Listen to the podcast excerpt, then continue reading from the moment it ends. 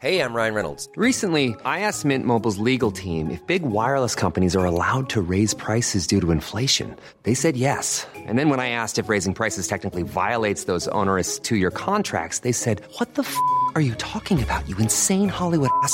So to recap, we're cutting the price of Mint Unlimited from $30 a month to just $15 a month. Give it a try at mintmobile.com slash switch. $45 upfront for three months plus taxes and fees. Promo rate for new customers for limited time. Unlimited more than 40 gigabytes per month. Slows. Full terms at mintmobile.com.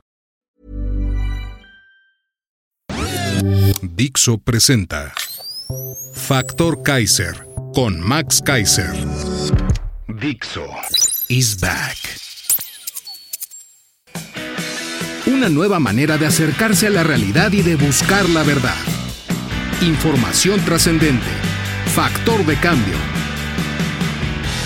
Factor Kaiser. La 1. Segalmex, el esquema de corrupción más cuantioso de toda la historia. En México, 3 de cada 10 personas se enfrentan a algún grado de inseguridad alimentaria. Las mujeres y los menores de edad están significativamente más vulnerables y expuestos al hambre. Así, proveer alimentos para los más pobres de manera segura, digna y a buenos precios debería de ser una tarea fundamental del gobierno. Eso fue lo que prometió López cuando creó Seguridad Alimentaria Mexicana, Segalmex.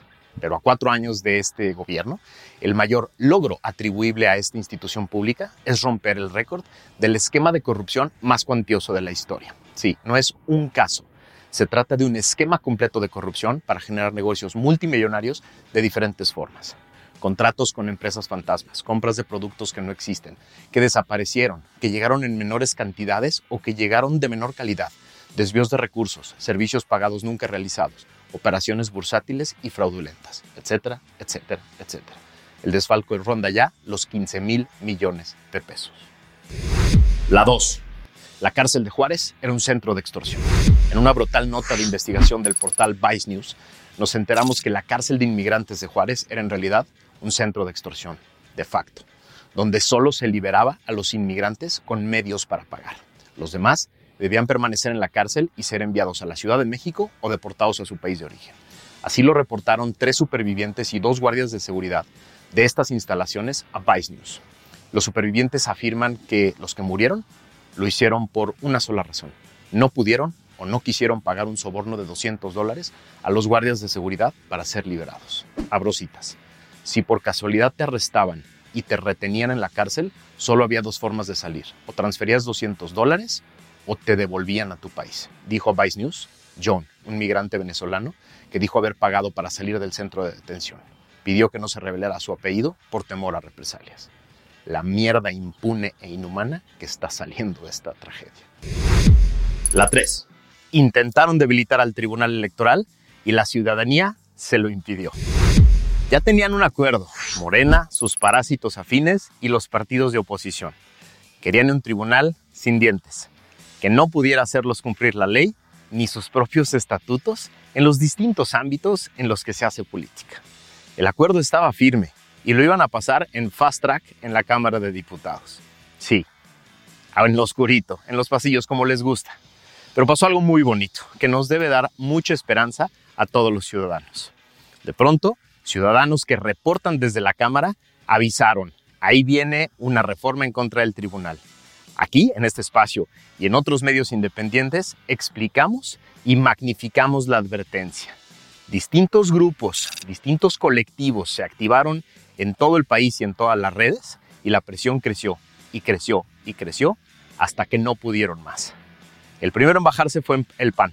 Luego el PRI lo hizo a regañadientes hasta que murió el acuerdo los ciudadanos, tumbamos otra reforma constitucional antidemocrática y ya aprendimos el caminito. Se nos está haciendo costumbre y no lo vamos a dejar de hacer. Y sí, sí es advertencia. La 4. El Departamento de Justicia de Estados Unidos le canta el tiro al crimen organizado mexicano. Sí, el Departamento de Justicia hará lo que el gobierno mexicano se ha negado a hacer. Hoy anunció que habrá nuevas sanciones contra el cártel de Sinaloa incluyendo a los Chapitos, y aseguró que pedirá la extradición de Ovidio Guzmán, el hijo del Chapo Guzmán, detenido en México hace unos meses. Abro cita del Departamento de Justicia norteamericano. Hoy, el Departamento de Justicia anuncia importantes acciones de cumplimiento contra la operación de tráfico de fentanilo más grande, violenta y prolífica del mundo, dirigida por el cártel de Sinaloa e impulsada por compañías químicas y farmacéuticas precursoras chinas, aseveró Merrick Garland, secretario de Justicia de Estados Unidos, en una conferencia de prensa. Vuelvo a abrir cita.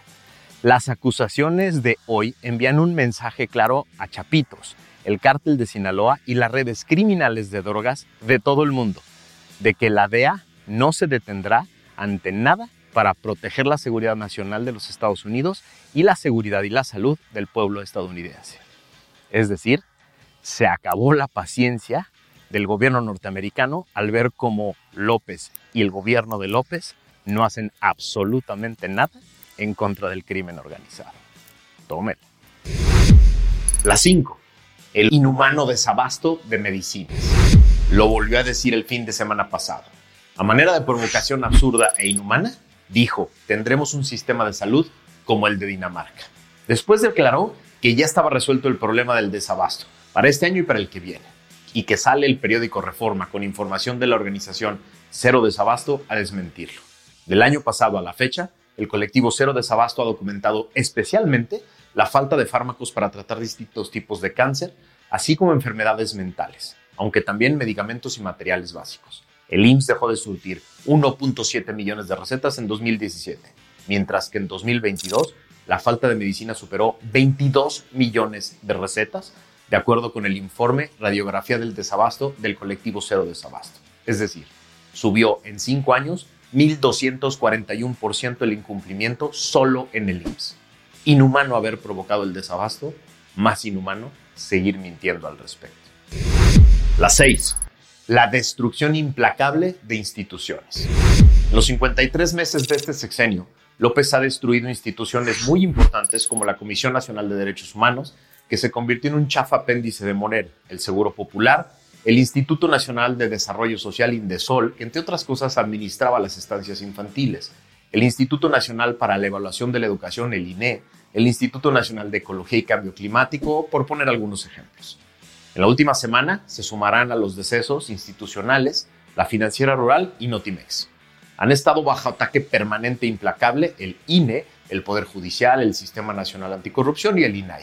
Este último quedó inoperante la semana pasada gracias a que López le instruyó al otro López, a Patán Augusto, ordenar a sus senadores que impidieran el nombramiento de dos comisionados, lo que deja al instituto sin quórum legal para sesionar, o el mundo ideal, como cínicamente le dicen estos dos. Ahora, va por 18 instituciones más en un nuevo paquete de reformas. Entre las víctimas se encuentra la Secretaría Ejecutiva del Sistema Nacional Anticorrupción, todo con el absurdo pretexto de la austeridad. Lo único que quiere hacer es concentrar el poder en sus manos y librarse de todo órgano que le estorbe, lo vigile o lo limite. Y nosotros no lo podemos permitir. La 7. La Suprema Corte de Justicia de la Nación declara inconstitucional la militarización de la Guardia Nacional. El martes pasado, en un día histórico, ocho valientes ministros de la Suprema Corte declararon inconstitucionales todas las disposiciones legales que adscribían a la Guardia Nacional al mando sustantivo y administrativo del ejército. Los ministros que sí se preocupan por la regularidad constitucional del ejercicio del poder dejaron muy claro que la disposición constitucional que Morena propuso, redactó y aprobó en 2019 dejaba muy claro que la Guardia Nacional debía estar bajo un mando civil y eso no podía estar sujeto a interpretaciones ni simulaciones. En una cátedra de incongruencias y absurdos argumentativos, los tres ministros empleados de López trataron de explicar cómo estar bajo el mando del ejército mantiene el carácter civil, porque el presidente tiene buenas intenciones y la militarización del bienestar es buena para el pueblo, o algo así. El presidente y sus empleados han hecho todo tipo de berrinches esta semana y han atacado de todas las maneras posibles a los ocho valientes ministros. Tiene hasta el primero de enero para cumplir el fallo. Es un golpe durísimo al obradorazo. La 8. Crecen los homicidios en México en el primer trimestre del 2023. En una nota del portal Animal Político de hoy, nos enteramos que en México se registraron 7.485 homicidios dolosos entre enero y marzo de este año. Es decir, 2.4 más que en el mismo periodo del 2022, cuando se reportaron 7.328. De acuerdo con cifras del secretario ejecutivo del Sistema Nacional de Seguridad Pública, marzo es el mes con el mayor número de homicidios dolosos del 2023. Las cifras publicadas este martes señalan que en enero se registraron 2.600 homicidios dolosos en el país, en febrero 2.282 y en marzo 2.603. Es decir, López y Rosa Isela, la candidata al gobierno de la Ciudad de México de Morena, nos han mentido en todas las mañaneras de este año cuando afirman de manera mentirosa, dicho con sus propios datos, que la violencia ha bajado en este año. 2023 empezó peor que el 2022 y no se ve que vaya a parar. La 9. Viene un nuevo golpe de la Corte a la opacidad del obradorato. Los ministros se perfilan a declarar inconstitucional el acuerdo que clasificó todos los proyectos y obras prioritarias de López como de seguridad nacional, con lo que se limitó la transparencia de las obras y las eximió de su legalidad y de la normalidad en sus trámites y permisos. El acuerdo era una aberración jurídica que prácticamente todos los abogados serios de México criticamos en su momento. Se trataba de una burda y antidemocrática estrategia de opacidad, pero también de presión para distintos órganos a los que se les pretendía presionar para acelerar trámites y permisos con el cuento de la seguridad nacional. Publicado el 22 de noviembre del 2021, el acuerdo presidencial ha sido utilizado para agilizar obras como el tren Maya, pues ordenó a todas las dependencias conceder en cinco días hábiles las autorizaciones provisionales para obras, precisamente por ser de interés público y supuesta seguridad nacional. El proyecto que propone declarar la inconstitucionalidad de este bodrio administrativo ya está listo. Fue elaborado por el ministro Juan Luis González Alcántara, quien claramente no es parte del pequeño bloque de ministros empleados del Obradorato y que propone declarar fundada esta controversia constitucional que contra el decreto fue promovida por el INAI. Sí, ese al que tanto odio le tiene. A ver si no viene un nuevo váguido presidencial. La 10. La opacidad y la mentira en la salud pública. Hice un recuento de todas las mentiras que nos han dicho solo en cuatro años, solo en el tema de salud pública. Él les van las cinco peores. La 1. El INSABI sustituirá al Seguro Popular y será mejor. Cuatro años después, millones de personas se quedaron sin atención y ya hasta desbarataron este bodrio para pasarle la responsabilidad al IMSS. La mentira 2. Habrá medicinas gratis para todos en todo el sistema. Cuatro años después, el desabasto inhumano de medicinas persiste y se suman decenas de millones de recetas que no han surtido. La tercera mentira. Cualquier persona con COVID será debidamente atendida. México fue uno de los países con mayor exceso de mortalidad durante la pandemia y uno de los peores en su manejo, según datos de autoridades internacionales. La mentira 4. Todos los mexicanos tendrán todas las vacunas de COVID que se requieren. Se vacunó de manera incompleta con diferentes tipos de vacunas a un porcentaje muy pequeño de la población con un circo de propaganda electoral. Y la mentira 5. Todo el personal de salud será cuidado y tendrá el equipo que requiera. México tiene el deshonroso reconocimiento mundial de ser uno de los países con más muertos durante la pandemia del personal de salud. No podemos olvidar estas cinco mentiras nunca.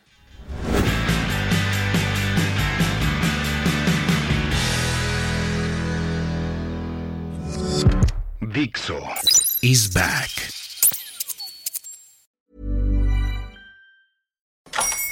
Hola, buenos días, mi pana.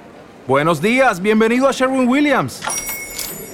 ¡Ey! ¿Qué onda, compadre? ¿Qué onda? Ya tengo lista la pintura que ordenaste en el ProPlus app. Con más de 6.000 representantes en nuestras tiendas listos para atenderte en tu idioma y beneficios para contratistas que encontrarás en aliadopro.com. En Sherwin Williams somos el aliado del PRO.